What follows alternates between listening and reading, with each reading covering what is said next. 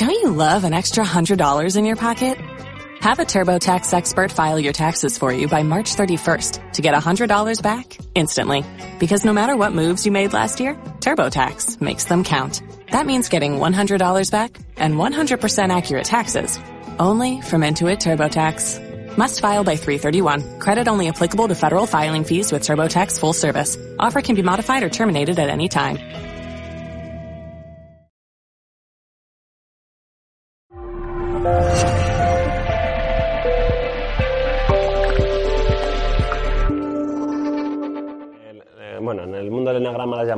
Flechas, las flechas internas.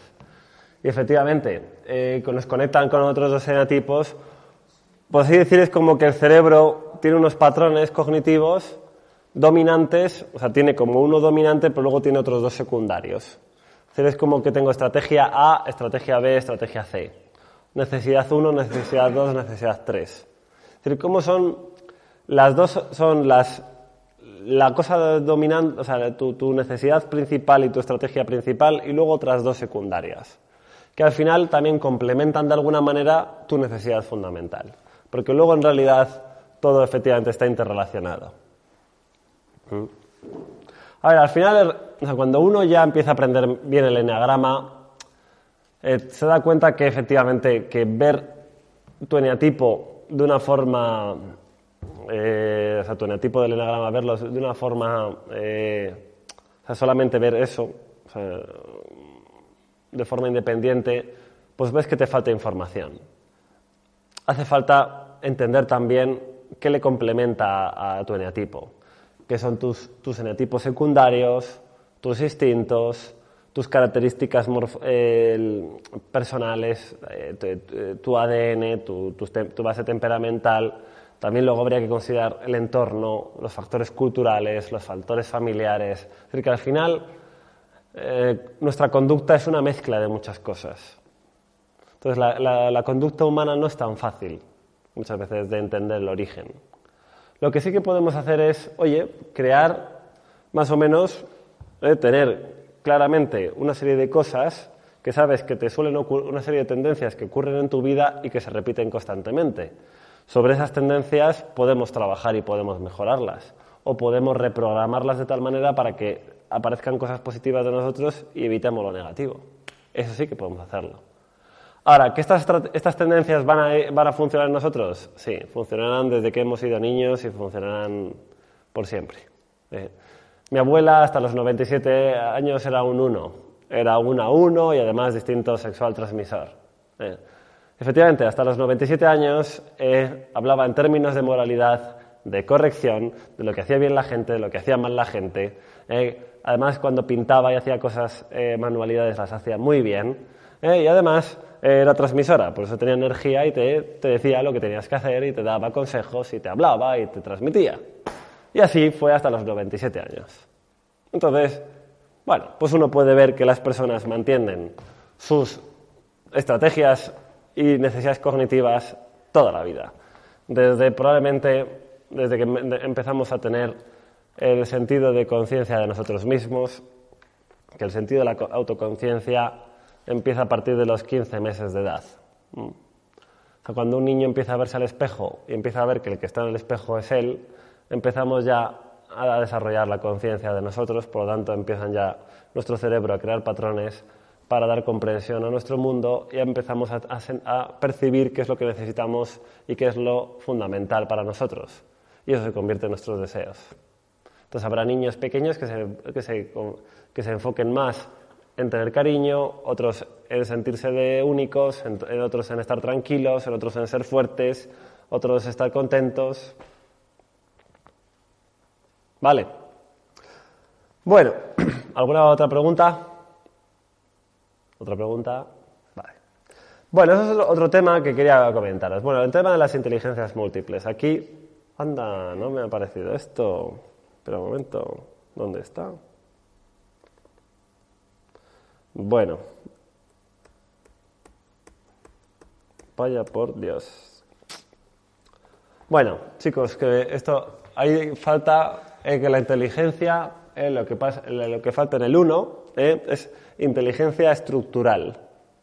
¿Vale? que antes lo he cambiado y lo he dejado así sin grabar eso último. ¿Vale? Bueno, a ver, el tema de las inteligencias múltiples. ¿Vale? A ver, Howard Gardner eh, y, otros psicólogos han hablado muchas veces de los diferentes tipos de inteligencias eh, que existen, ¿no? En, los seres humanos. Bueno, aquí os, pongo un modelo que he rehecho un poco y estoy todavía en, en, rehaciéndolo. Lo que pasa es que qué fastidio que, que, no le he grabado lo último. Bueno, pero, pero más o menos os lo explico aquí. En total, ¿qué me va a dar? Sí, lo, lo, pongo aquí y ya está. Sí. Efectivamente. La de mi abuela. ¿eh? Diríamos que esta es la, inteligencia estructural. Vamos a ir por, por eneatipos. El 1, el 9, el 8. El 8 tiene la inteligencia práctica. Vamos a decir el 9, pues habitudinaria de los hábitos. Y el 1 estructural. Vamos a ver. Si os fijáis, todo tiene que ver con, con un tema que es el control. El control del propio entorno. Vamos a ver, nuestras inteligencias, ¿de dónde vienen? Que al final las inteligencias es la base de nuestros talentos, de los talentos que podemos desarrollar y con qué cualidades a nivel, eh, qué cualidades psíquicas eh, tenemos y con las que disponemos y podemos sacar el máximo partido. Vamos a ver, eh, si os fijáis, si yo quiero sentirme fuerte y capaz, tener polidominio, tendré que ser una persona muy práctica para lograrlo. ¿sí? Sí, tendré que hacer cosas que funcionen. Y además expandirme en ello. ¿Sí? Expandirme para lograr, para pasar a la acción. Vale. Vamos con el 9. Si yo quiero estar tranquilo y a gusto y poder seguir mi propio estilo de vida con mis, eh, con mis siguiendo pues mis rutinas y haciendo las cosas que me gusta hacer, ¿no? Pues tendré que hacer cosas que me den paz y armonía te tendré que imponer la paz, ya sea enfadándome con la gente para tener paz, ya sea yendo contra corriente, ya, sea, ya creándome, eh, buscándome un trabajo tranquilo y pacífico, buscándome un estilo de vida armonioso y tal, lo que sea, para conseguir estar tranquilo y a gusto. Entonces, al final, ¿qué inteligencia desarrollaré? Pues una inteligencia habitudinaria. Es decir, buscaré crear hábitos, eh, crear eh, ciertos patrones de conducta, rutinas, hábitos que me faciliten el funcionamiento de vida. Efectivamente, los nueve al final tienen muy buenas cualidades eh, para hacerse la vida fácil, para hacer las cosas que funcionen mejor con menos esfuerzo. ¿Mm? Vale. Si lo veis aquí, claro, si yo quiero sentirme bueno y justo, para eso me esforzaré en ser perfecto y en ser correcto, en hacer las cosas bien. Por lo tanto, al final desarrollaré lo que se llama la inteligencia estructural. Es decir, aprenderé a qué? A poner principios, reglas, eh, seguiré una serie, hola, seguiré una serie de parámetros eh, para lograr tener una buena estructura de vida que me haga hacer las cosas bien, ser bueno y ser justo. Es decir, tener una vida bien estructurada. Vamos a ver. De ahí, por ejemplo, que vemos que los unos efectivamente tienen sus, sus, hábitos eh, de sueño, de comidas, eh, les gusta estructurar, tener lo que dicen ellos. No, hay que ser sensatos, eh, hay que ser maduros, hay que madurar. tenemos que tener un trabajo con ingresos seguros, tenemos que funcionar de esta manera, tenemos que irnos pronto a la cama, tenemos que seguir estos hábitos. Efectivamente, pero ¿por qué lo hacen los unos? No lo hacen como el nueve, no son hábitos de nueve para estar tranquilo y, en, paz y a gusto, sino lo que hacen es tener estructuras eh, para sentir que hacen lo correcto, que funcionan bien, que hacen lo que se supone que deben hacer, que son personas como Dios manda. ¿Entendido? ¿Tiene sentido? Y que viven muchos años. Claro, efectivamente. A ver, obviamente para vivir muchos años, lo mejor es ser nueve. porque creas unos hábitos que te hacen reducir tu necesidad de energía. Hábitos muy bien, o sea, porque a ver, la diferencia entre un 1 y un, y un 9 es que el 9 fluye, busca fluir, sin, sin, sin, enfadarse y sin preocuparse. O sea, bueno, puedes tener sus preocupaciones, pero que quieres fluir. Mientras que en el 1 sí que habrá un cierto enfado por querer mantener las cosas como tienen que ser. Es que aquí en esta casa siempre se ha comido de esta manera. Es que nosotros aquí en mi pueblo eh, lo que se suele hacer, lo que hacemos es la, Navidad la hacemos de esta manera, la Semana Santa así, las costumbres son estas. Pero es más por un, un sentido de esto es lo que se debe hacer, más de un 9, ah, qué guay está de hacer esto. vale. Es, hay una pequeña diferencia entre que es el 9 y el 1.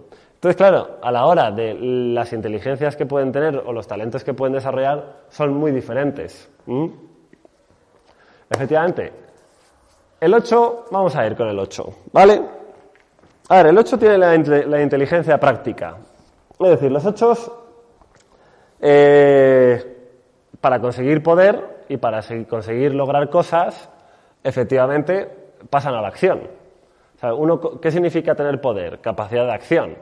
Entonces los ocho al final mm, buscan ser prácticos. ¿Cuál es el camino más rápido a lograr esto? Vamos a conquistar ese, ese castillo. ¿Cómo lo hacemos? Vamos a buscar las formas eh, de llegar a por ello. Diferencia entre tener un, un, un jefe un 1 o un jefe 8. El 8 quiere que hagas el trabajo. El 1 quiere que hagas bien el trabajo. ¿Mm? Hay una pequeña diferencia. El 1 te dice, esto hasta que no esté bien no lo entregamos. El 8 te dice, esto lo entregamos. ¿No? O sea, no, no, no hay más comas. Se envía, se hace. Que está hecho una puta mierda, es una puta mierda, pero se ha entregado. ¿Mm? Luego ya pediremos perdón y lo arreglaremos, pero lo enviamos. ¿Mm? Eh, ya me tendré que partir yo la cara con el cliente por tu culpa por hacer esta mierda de trabajo, tío. ¿Eh? Pero ahora se lo entregamos. ¿Mm? Un uno entrarían unos, unos ardores internos, pero ¿cómo vamos a entregar esto? Pero está lleno de falta de ortografía, pero si es que además los datos son incorrectos, pero es que esto no se puede entregar. Esa sería la diferencia entre un jefe, un 1 y un 8. ¿Sí? Esta, sensa esta sensación os la puedo asegurar que es así porque la he vivido, ¿de acuerdo? He, sido, efectivamente, he, tenido un jefe 8 y he tenido un jefe 1 eh, y esta situación la he vivido exactamente así. ¿eh? Así que es lo que ocurre y es lo que pasa. Así que el 8 quiere que se hagan las cosas. Vamos adelante eh, y, tiremos, y, tiremos con esto. El 1 dice, no, vamos a hacer las cosas bien. Entonces, claro, obviamente aquí que, nuestra, la, inteligencia o, o, las habilidades mentales que utilizamos son muy diferentes. El 1 quiere que las cosas tengan una, o sea, que, tengan su estructura, que estén bien hechas, que estén de, una manera, siguiendo unos patrones, siguiendo uno, uno, unos, un, unos, unos parámetros, unas reglas de calidad, unos cánones, unos estándares de calidad. ¿Sí? El 8 lo que quiere es, venga, tenemos que, o sea, aquí lo importante es avanzar, expandirnos, avanzar. Entonces, vamos a por ello. El 9, por otro lado, ¿cómo funcionará? Pues más mediante hábitos y de forma habitudinaria. O sea, el 9, eh, un 9 a lo mejor puede ser un tío muy tranquilo y que llega el primero a la oficina. Bueno, porque se levanta tranquilamente por la mañana, va al trabajo, empieza a, trabajar una hora antes que los demás, porque va tranquilamente, porque sabe que tiene tiempo para hacer las cosas, luego sale de trabajar, ya, ya des desconecta de las cosas del trabajo, vive su vida normal, se va pronto a la cama, sigue así sus hábitos. Hay nueve que yo he conocido que son muy bien, que son muy habitudinarios, que crean un estilo de vida muy bien organizado, pero muy fácil, pero sin eh, realmente es con la cosa de que tengo que hacer las cosas bien o hay que hacerlo cueste lo que cueste, sino venga, vamos haciéndolo. Todos los nueve muchas veces vemos como son personas muy productivas, pero que lo hacen con calma, sin estrés, o aparentemente o buscan formas de cómo, metodizar esto de tal manera eh, que funcione yo solo eh, y me exija el mínimo esfuerzo, máximo rendimiento con las mínimas energías gastadas. Claro, estas son inteligencias ahora en modo positivo, pero claro, también nuestras inteligencias, como pueden ser nuestros talentos, si le damos las vueltas, nuestras virtudes son como, o sea, nuestras virtudes y nuestros defectos son como ambas caras de la misma moneda. Si le damos la vuelta, aparece lo negativo. Entonces, ¿qué es lo negativo de tener una inteligencia demasiado práctica? Bueno, pues que puedes coger el día, no sé, de, tu, no sé, el día de, tu aniversario de boda, eh, pues le coges a tu mujer eh, y no sé, y la regalas, pues, a ver, ¿qué le puede regalar un 8 hiperpráctico a su mujer por, por viaje? A ver, un ejemplo. Una cosa antirromántica. Hola, efectivamente, una plancha. Toma, cariño. como regalo de boda, plas, la plancha. Que la tenía rota. Y tú, hombre, pues muchas gracias por el detalle. Efectivamente, es muy práctico, eh, poco romántico. ¿eh? No, pero oye, la plancha te he puesto un lacito. Sí, gracias por la plancha. A ver, estoy un poco exagerando, pero bueno, hay ochos que efectivamente vemos que son tan hiper prácticos que al final se olvidan un poco los detalles, ¿no? Del detallismo, de tal. Dice, bueno, eh, yo qué sé, o el típico jefe 8 que, está dando la, charla de, Navidad a su empresa, ¿no? Y felicitando las Navidades, ¿no? Y empieza a decirles a todos los buenos que hemos sido y, que esto funciona muy bien y que el año pasado, próximo más. Y luego a lo mejor que se olvida de dar abrazos a la gente. Y luego alguien le dice, oye, pero sí, ha sido una, oye, has hablado hoy con mucha fuerza delante de los demás compañeros, pero ha sido un poco duro, porque claro, has empezado a decir que tal y cual, y luego has bajado, has empezado a dar golpes así a la gente, pero claro, es que nadie se puede aproximar a ti. es que vas tan a lo tal que es que a veces lo humano te falta. A ver, no todos los ocho son así, porque hay ocho que son muy cariñosos y muy humanos, pero a veces el ocho puede verlo de forma todo tan práctico, tan avanzar hacia adelante, que se puede olvidar de otras cosas. ¿Sí? A ver, hay ocho súper cariñosos, obviamente, y ocho que son súper afectuosos, pero muchas veces el ocho a veces de ir tan al grano, ¿eh? Eh, se queda así en los preliminares. ¿eh? Entonces, bueno, esto le vendría bien al, al 8 cuidar un poco eh, el buen, no ir tan, tan, tan, tan, tan a la acción. El 9. Bueno, los 9 a veces de mantener tanto sus hábitos, al final pues les cuesta un poco el cambio y la inteligencia habitudinaria pues puede convertirse en un rutinario muy cansino y muy pesado. Entonces es cuando te encuentras a tu nuevazo en casa el que siempre hace lo mismo y que nunca cambia, el que hace lo mismo el lunes, que el martes, que el miércoles, de, este, de, esta semana, de la próxima y de dentro de cinco años. Entonces, claro, cuando alguien ya se vuelve tan, tan, tan habitudinario, pues al final uno se puede convertir excesivamente en alguien predecible, por lo tanto, en alguien aburrido. ¿Mm? Entonces, bueno, como todo en la vida, pues utilizado de buenas maneras puede, puede ser una virtud pero de otra forma puede ser un defecto. ¿Sí? Bueno, el uno, la, inteligencia estructural. Efectivamente, a los unos les viene muy bien ser correctos y hacer las cosas bien. Y es maravilloso tener un uno al lado porque muchas veces te dice lo que hay que hacer y lo que no hay que hacer, cómo hacerlo mejor. Los unos te aportan mucha objetividad. Te dicen, mira, esto es lo que hay, este es el plan de acción y, lo, y yo creo que lo mejor es hacerlo de esta manera. Y además, es como que muchas veces los unos tienen la mente muy bien estructurada. ¿no? Te dicen eh, cómo funcionan las relaciones, cómo funciona el mundo, qué es lo que funciona, qué es lo que no funciona, qué es lo que va, qué no va. Y muchas veces tienen razón, efectivamente tienen razón. Sobre todo aquellos unos que son más sabios, tienen más experiencias y son más prudentes. Es decir, personas que son más maduras pues tendrán muy buena capacidad de tener la mente bien estructurada y ayudar a los demás a ver con objetividad eh, gracias a esa claridad mental que tienen.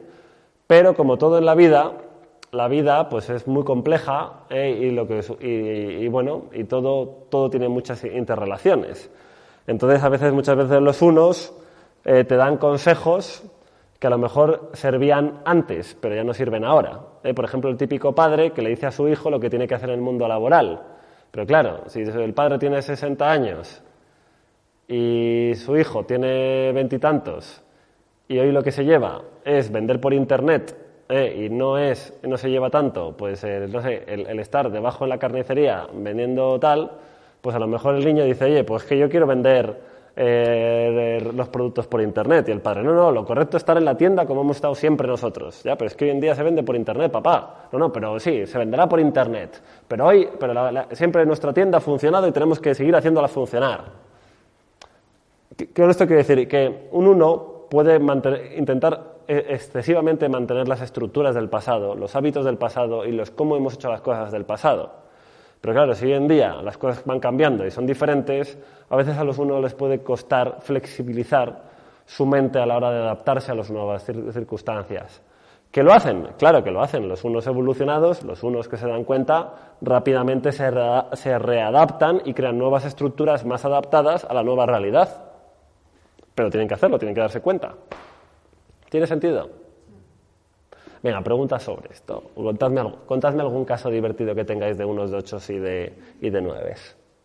¿Alguien quiere comentar su caso o el caso que conoce de alguien? ¿Eh? De cómo su tipo de inteligencia ha funcionado bien o ha funcionado mal. Bueno, a ver, todos conocéis personas así, ¿verdad? A mí me pasa con, las, horas de la comida. ¿Te pasa con las horas de la comida?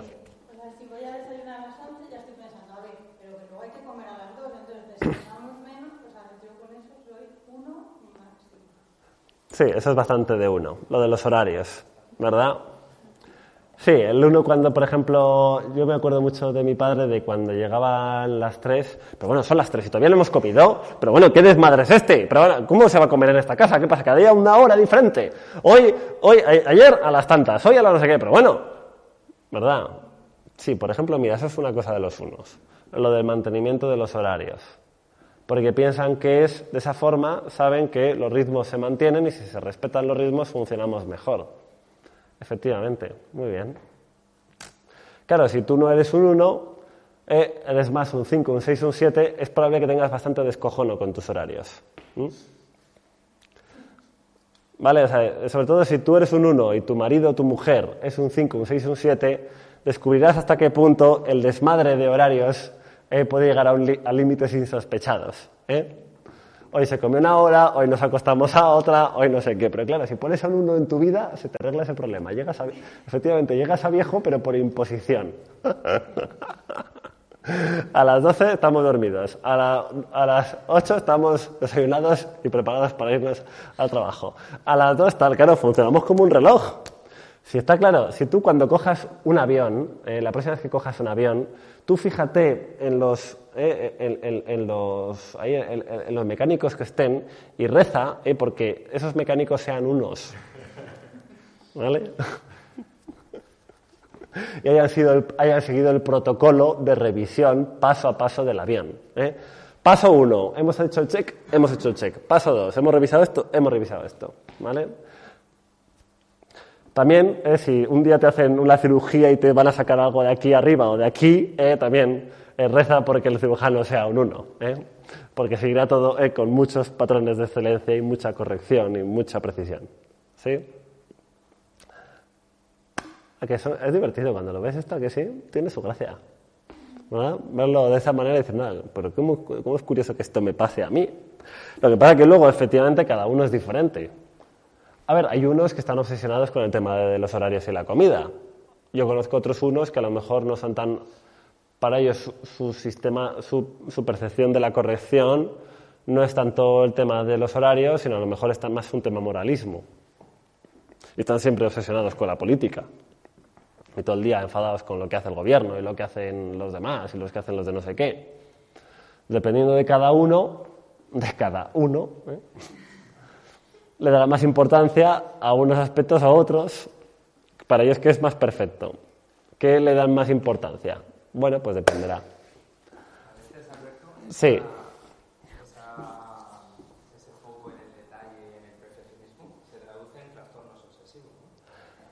Claro, a ver, luego está el tema de, de las patologías. Efectivamente, toda conducta y toda, todo sistema de creencias llevado al extremo empieza a convertirse en patología. Pero a ver, eso no quiere decir que todos los, todas las personas seamos unas trastornadas, ¿no? unos potenciales eh, eh, no sé, enfermos en potencia, no. Pero es verdad que, bueno, si hay eneatipos que se puede ver como llevando su, su eneatipo al hiperextremo y además en unas condiciones ya efectivamente patológicas, podemos ver pues, ciertos trastornos que, se, que son que se pueden ver en cada tipo de personalidad. Por ejemplo, efectivamente, podemos ver trastornos fóbicos en seises, obsesivos compulsivos en unos, eh, trastornos eh, de comportamiento límite en, en ochos, bueno, pues, pues sí, yo qué sé. ¿Sabes? Antisocial o cosas así. Bueno, pues se puede ver, pero, pero yo intentaría diferenciar qué es el enneagrama de lo que es la patología. ¿eh? ¿Por qué? Porque, a ver, yo creo que no hay que confundir las cosas. Una patología es ya cuando ya la química cerebral ya no está funcionando correctamente, ya sea por factores externos o internos, ya sea por el entorno o por, oye, porque genéticamente hay unas modificaciones y aparece un descontrol a nivel hormonal y a nivel químico. Entonces, la patología hay que dejarlo a la parte clínica. Y cuando hablamos de personalidad, yo creo que la personalidad, menos viendo la personalidad desde esta perspectiva de gente sana, estamos hablando siempre de personas que nos podemos ir a nuestros extremos, pero estamos siempre dentro de lo que es sano. O sea, que somos, o sea, que es que, a ver, yo no conozco a nadie que esté totalmente equilibrado y que, y que esté estupendamente. Todos tenemos, todos estamos constantemente oscilando a nuestros extremos. A veces nos sentimos seguros, otras veces inseguros. A veces hacemos las cosas bien en ciertos aspectos, otras veces hacemos las cosas mal en otros. A veces eh, somos muy empáticos, otras veces somos muy antipáticos. Bueno, ¿cuándo es la patología? Cuando una persona está totalmente en un extremo y no sale de allí durante mucho tiempo. Entonces ya dices, caramba, este tío lleva seis meses así. Esto ya es patología. O sea, lleva muy, muy mal y ya, vamos, está descontrolado, efectivamente. Pero bueno, pero está bien, es interesante ver también las patologías por excesos de los eneatipos, sí. Aunque bueno, yo cada vez lo, yo lo intento separarlo. Yo cuando veo a alguien que tiene una patología no pienso en eneagrama. No, me quito del medio eso. No, porque estamos en otra guerra, ¿sabes? Como... En la guerra cambian las normas, pues esto es igual. Eh, aquí estamos en tiempos de paz y en tiempos de, en tiempos de guerra. Entonces, en tiempos de paz seguimos unas hay un código, ¿no? Hay un código civil ¿eh? y en tiempos de guerra pues hay otro código ¿eh? militar. Así que bueno, lo mismo yo creo que en psicología. trabajamos, trabajamos con gente sana, utilizamos el enagrama de forma sana. Que estamos con patologías, pues eh, nos metemos en guerra. No sé si os parece bien, es una forma de verlo. A ver, más. ¿Quién, tiene, quién quiere comentar algo más? Continuamos. Me está hablando un amigo de su cuñado. Sí.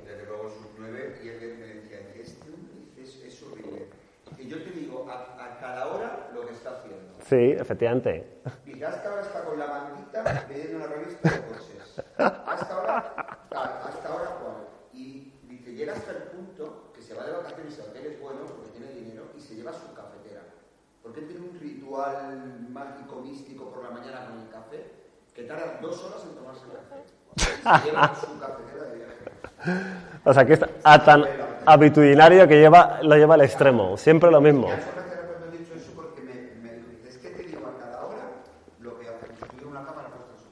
Sí, sí. Me dice, hasta ahora estaba con la mantita leyendo una revista. Mm. Es alucinante. Yo le conozco al, al cuñado. Sí, a mayor también, el tema del, del habitudinario también yo creo que es que el 9, por el problema del 9 de la percepción del tiempo. ¿Sabes? Efectivamente, que el 9, si lo vemos desde la programación neurolingüística, la línea del tiempo del 9 no existe. No, es como que el espacio y el tiempo, no sé, hay tiempo para todo. Es una cosa. El tiempo. Pero por eso siguen esos patrones los nueve, porque si hago esto, esto, esto y esto, ¿qué más me da que lo haga así toda la vida? Pues estoy a gusto y estoy bien y esto me hace estar. Si yo sigo funcionando de esta manera y me hace estar tranquilo y a gusto, ¿qué me, ¿qué me da? Sí, perfectamente. A ver, no todos los nueve son así, pero podemos encontrar muchos nueve que les pase eso. A ver, o la clave sería, ¿dónde ves tu nuevismo? O sea, yo creo que otra pregunta interesante sería, ver, ¿dónde ves tu seisismo? ¿Dónde ves tu nuevismo? ¿En qué partes de tu vida eh, tu eneatipo se activa o no se activa? ¿Tu tipo de tu estrategia funciona bien o funciona mal? ¿Dónde aparece tu necesidad básica o no aparece? ¿Dónde, dónde tu, tu, tipo de inteligencia está funcionando de una forma, o sea, tu, talento, tu inteligencia está funcionando bien o está funcionando mal? Entonces habría que ver luego eh, cada uno individualmente dónde ver su especialidad, cómo, hacerla, cómo, cómo actúa de una forma diferente, única. Y una cosa, ¿los tics se darían en algunos más que los tics No, no. No, es que el tics es otro, es otro problema. Mm, Va, no, no, no creo no tiene. A ver, puede- por ejemplo, si hombre, si hay un 6 que tiene fo- una, fo- una fobia, y yo qué sé, y, y tuvo un, trau- un- un trauma de no sé qué, por un accidente de tráfico, y a partir de ahí se le desarrolló un tic nervioso, pues puede ser. Pero pff, Efectivamente, a ver, yo hay otra cosa también que quiero decir, que el enneagrama es una, herramienta extraordinaria, pero es incompleta. O sea, el enneagrama no lo explica todo del ser humano, aunque haya por ahí algunos que, vayan hablando del enneagrama como, no sé, como que es la piedra roseta de la humanidad. A ver, el enneagrama es una herramienta extraordinaria, y yo la utilizo siempre en mis cursos, en mis consultas, lo utilizo constantemente, pero mi vida no es el enneagrama. O sea, a mí el enneagrama me parece una herramienta muy útil y extraordinaria y siempre que la veo, que veo cosas, veo cómo funciona en los diferentes eneatipos, pero bueno, veo que tiene sus límites. O sea, yo no intento entender todas las conductas de una persona por su eneatipo. Hay más cosas. También está su morfología, ¿no? que según su, su estructura facial, pues su cerebro está configurado de una forma diferente, tendrá unas capacidades mentales, capacidades intelectuales, capacidades emocionales, capacidades físicas. A porque no todos los ocho son fuertes. Yo conozco muchos ochos fuertes, pero también conozco muchos ochos debiluchos, que no tienen media torta.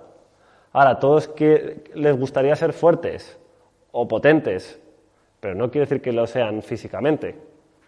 ¿Vale? O sea, eh, todos los cinco eh, les gusta analizar, pero hay cinco que analizan bien y hay otros cinco que analizan fatal.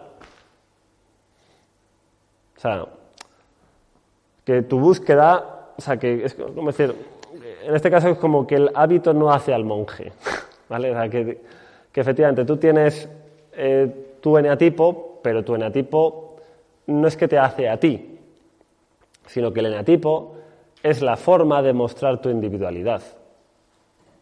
Es una de las formas en las que tú encuentras demostrar tu individualidad. O sea, el eneatipo te redirige a, a que tu individualidad se manifieste de una forma u otra. Pero bueno, es un, recurso más que usa el cerebro, tiene más. Vamos con el 5, 6 y 7.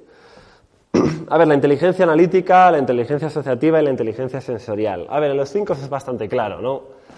Tú si conoces a un 5 ves eh, cómo en su esfuerzo ¿no? de, de, tener, de entender el mundo para saber cómo funcionar y cómo no poder él funcionar de forma libre y autónoma en el mundo, pues se dedica a analizarlo.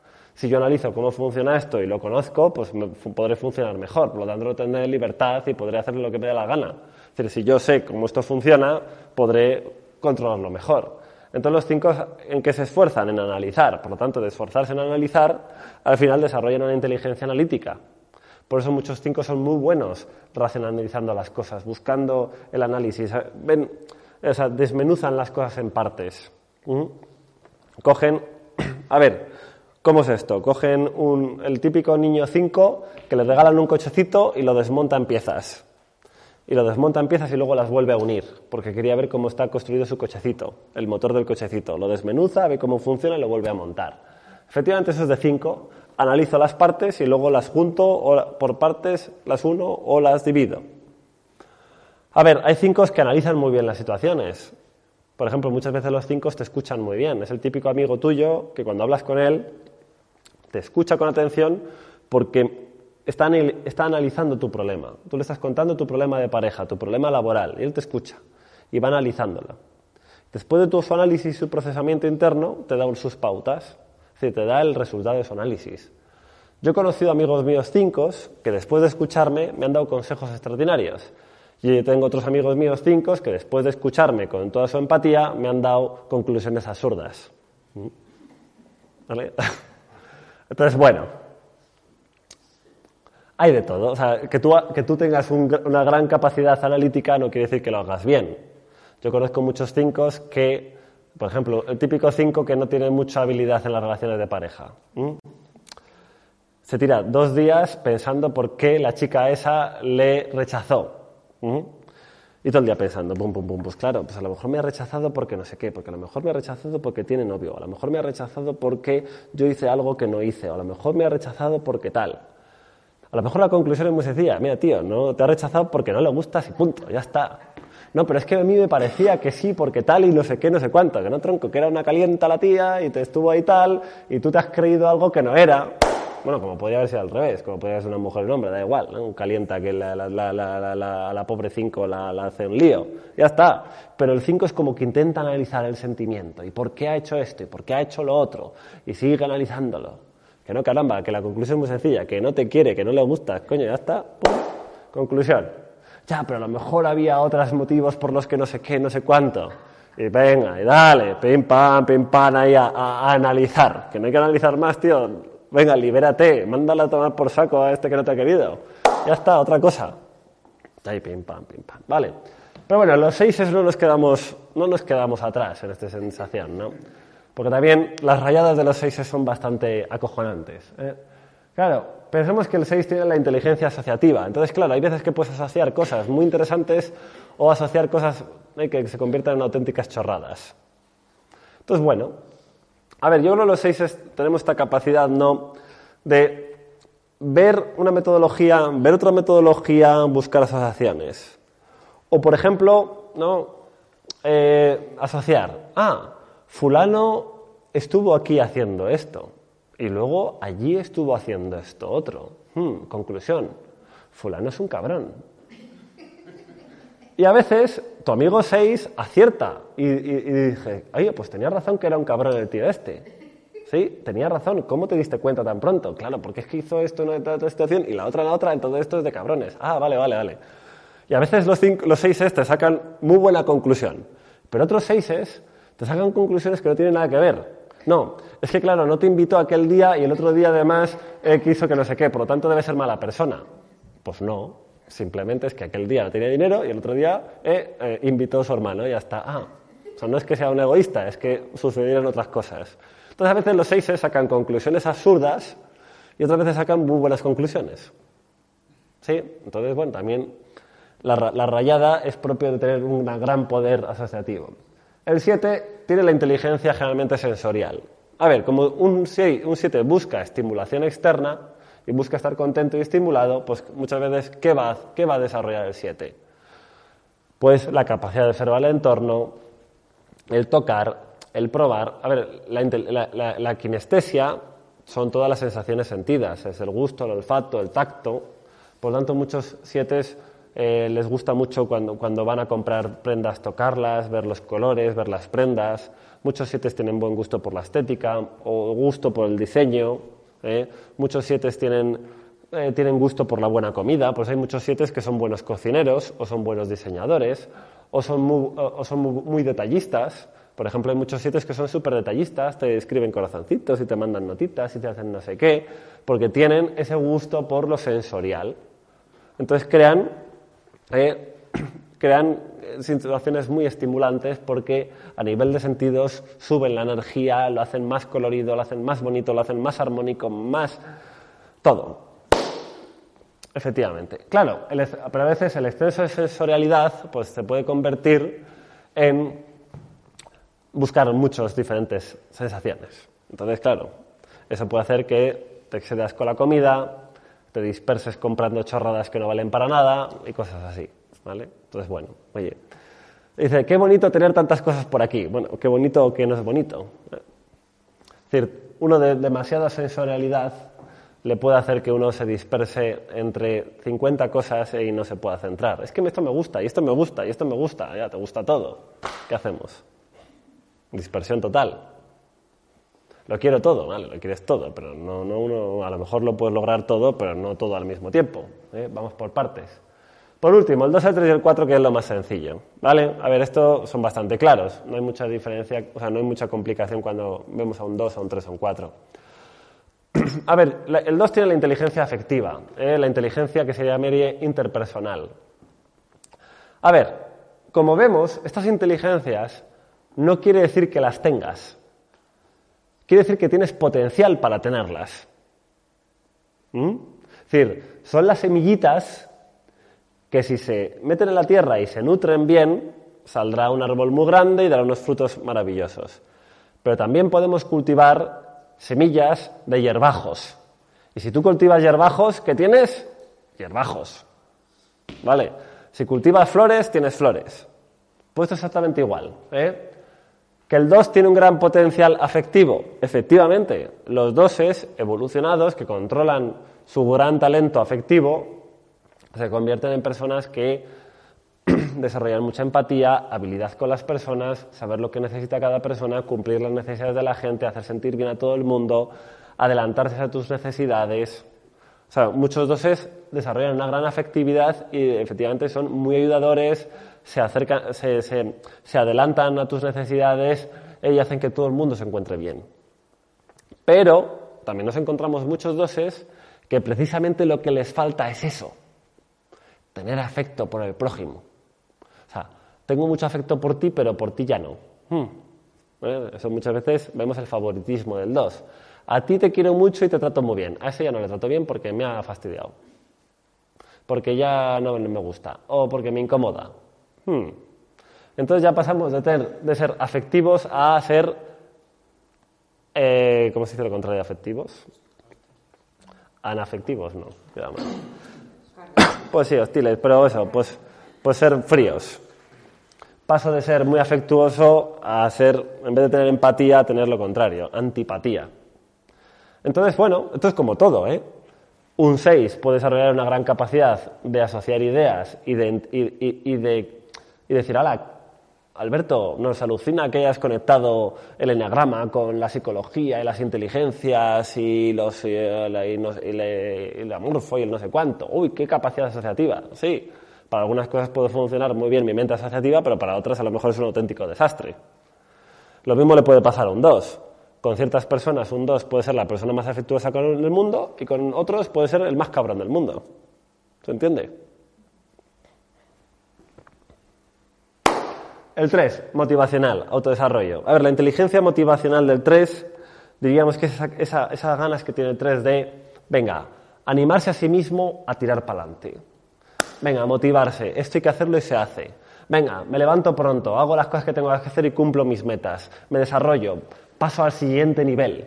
¿Habéis escuchado la frase de ir al siguiente nivel?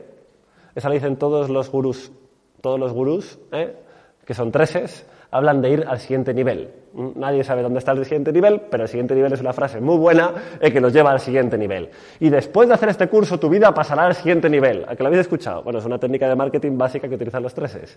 No sabe dónde, dónde está el siguiente nivel, pero a que te ha motivado la frase. Y después de conocer el diagrama, tu vida no volverá a ser igual. ¡Wow! Y después de conocerte a ti mismo, descubrirás los talentos que hay en ti y entonces llevarás tu vida al siguiente nivel. ¿A qué os ha volado?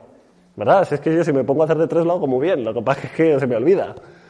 Entonces, efectivamente, tienen gran capacidad motivacional. O sea, yo te digo, eh, oye, que sería bueno que dejaras de fumar. Y te lo cuenta un tres, no tiene nada que decir. Pues mira, tú sabes lo que se siente cuando dejé de fumar. Y después de dejar de fumar, mi vida no volvió a ser igual. Dejé esto, tomé, recuperé el deporte, recuperé los músculos, me ascendieron en el trabajo y por fin eh, ligué y todo gracias a haber dejado de fumar. Así que, amigo, confío en ti que tú puedes hacer lo mismo. ¡Wow! Te ha motivado el tío. Sin saber cómo, pues, el cigarrillo, no por saco, si voy a ser exitoso quitándome esto.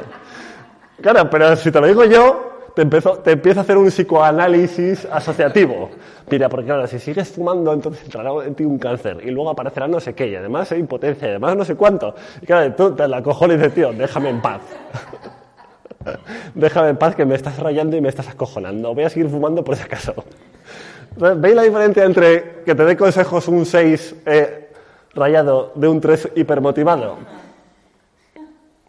La gente dice, oye, prefiero irme al 3. Claro, que me motiva, que el otro me acojona. en fin.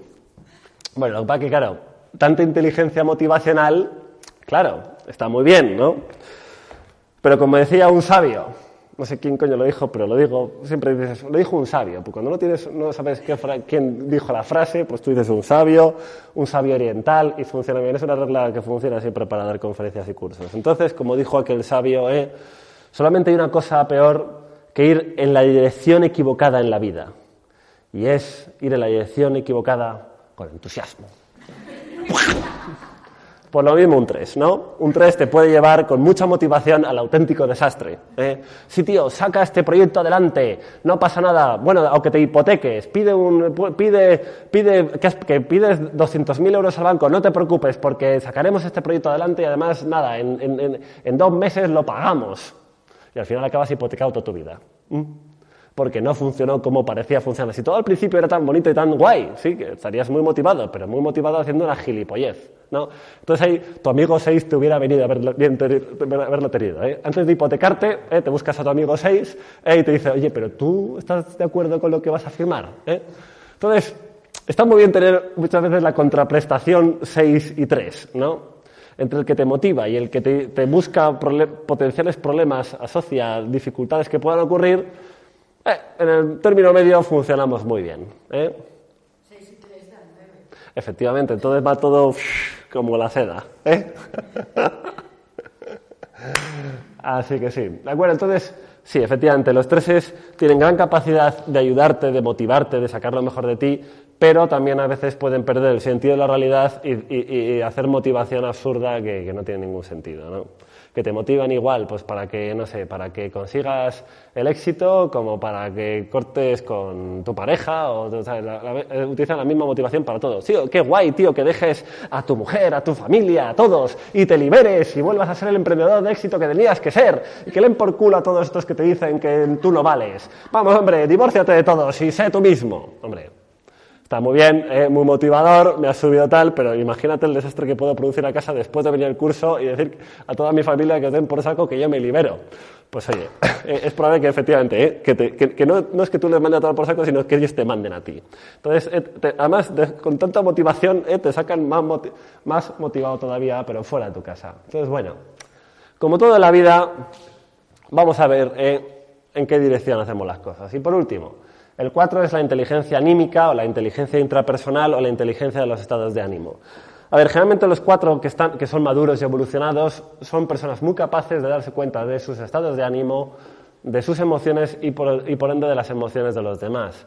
Entonces son personas muy capaces de conectar con sus estados internos, saber lo que necesitan, lo que quieren, lo que buscan, de, cuidar su individualidad, respetar su personalidad, respetarse a sí mismos y son personas que pueden lograr ¿no? Eh, saber lo que quieren, ir a por ello, pero porque han entrado dentro de sí mismos, han entrado dentro de, qué es lo que ellos sienten y lo que quieren sentir. Entonces, bueno, pues hay muchos cuatros que efectivamente desarrollan eh, proyectos eh, súper alucinantes, hacen grandes obras ¿no? de, pues, creativas, porque han tenido esa capacidad de entrar en su mundo interno y desarrollar una originalidad y una espontaneidad y, unas ideas que te dejan con, la boca abierta.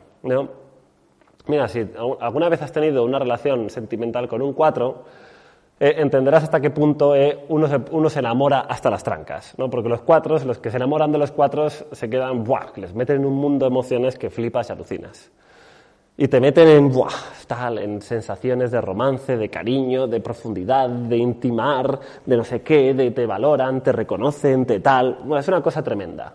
¿no? Te crean unos estados internos maravillosos. ¿vale? Entonces, esa parte es muy bonita. ¿no? La parte eh, de, de, ayudarte a reencontrarte contigo y tus auténticos sentimientos. Yo siempre a todo el mundo le recomiendo que si tú estás muerto sentimentalmente, lo que necesitas es un cuatro en tu vida. ¿eh? Tranquilo que aunque por muy nueve que seas, un 4 te saca eh, hasta los higadillos emocionales. Eh. Entonces, claro, lo que pasa es que, claro, el animismo es lo que tiene, que es, es montañismo emocional, ¿no? Entonces, claro, cuando estamos arriba, todo va muy bien y muy guay. Nos sentimos muy amados, qué guay eres, qué guay soy, cómo nos queremos, qué maravilla de vida, hasta dónde podemos llegar, bla, bla, bla. Estamos arriba del todo. Pero cuando bajamos abajo, bueno, os dejo eh, que lo experimentéis. ¿eh? Eh, cuando uno está abajo, el animismo se, convierte en lo contrario. Pasas del cielo a las profundidades del averno. Así que pasas de estar que fluyes en la felicidad y sientes que el mundo es mágico a pensar, no sé, que, que esto es terrorífico, que estás en la película de terror. Entonces, claro, con un 4 puedes vivir esas emociones en un mismo día. Mm, una misma tarde, mm, en dos horas, incluso en medio de una relación sexual. ¿eh? Hay gente que cu- cuenta que cómo ha vivido en cuestión de 20 minutos todo tipo de sensaciones con un 4. Sí, en una relación sexual, sí, efectivamente. Mira, empezó, ¡guau! y tal. Y luego nos enfadamos. Alberto, yo no me he enfadado nunca con... con- o sea, yo en mi vida me he enfadado con una, con una, con una pareja en medio de una relación sexual. Estás con un 4, ¿verdad? Sí, es algo único y especial. ¿Quién se enfada en medio de una relación sexual? Pues un 4, claro, porque es algo que tal, porque no me has tal, porque no.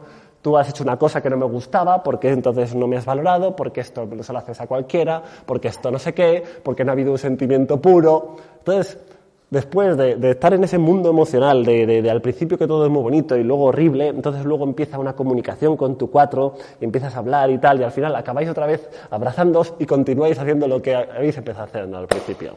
Entonces, incluso en una relación sexual de media hora puedes vivir increíbles emociones de todo tipo sin tú siquiera esperar haberlas vivido. ¿eh? Yo no sé cómo es posible de pasar de estar súper cachondo a súper enamorado, a súper enfadado, a súper dolido, a súper angustiado y a súper acojonado y todo junto, ¿eh? haciendo el amor. Pues cosas que tiene de estar con un cuatro. ¿Vale? ¿Todos los cuatro son así? No, todos los cuatro no son así. Hay cuatros que en ese ámbito no son tan únicos y especiales en ese ámbito, son más normales. ¿Cómo que normal un cuatro en esto? Yo no soy tan normal en esas cosas. Bueno, pero cada cuatro moverá su cuatrismo en una dirección diferente. ¿Entendido? Y con todo este teatro que has hecho eh, de, los, de los diferentes tipos de inteligencia, pues cerramos la sesión y nos vamos a nuestra casa. Así que muchas gracias a todos por haber venido. ¿eh?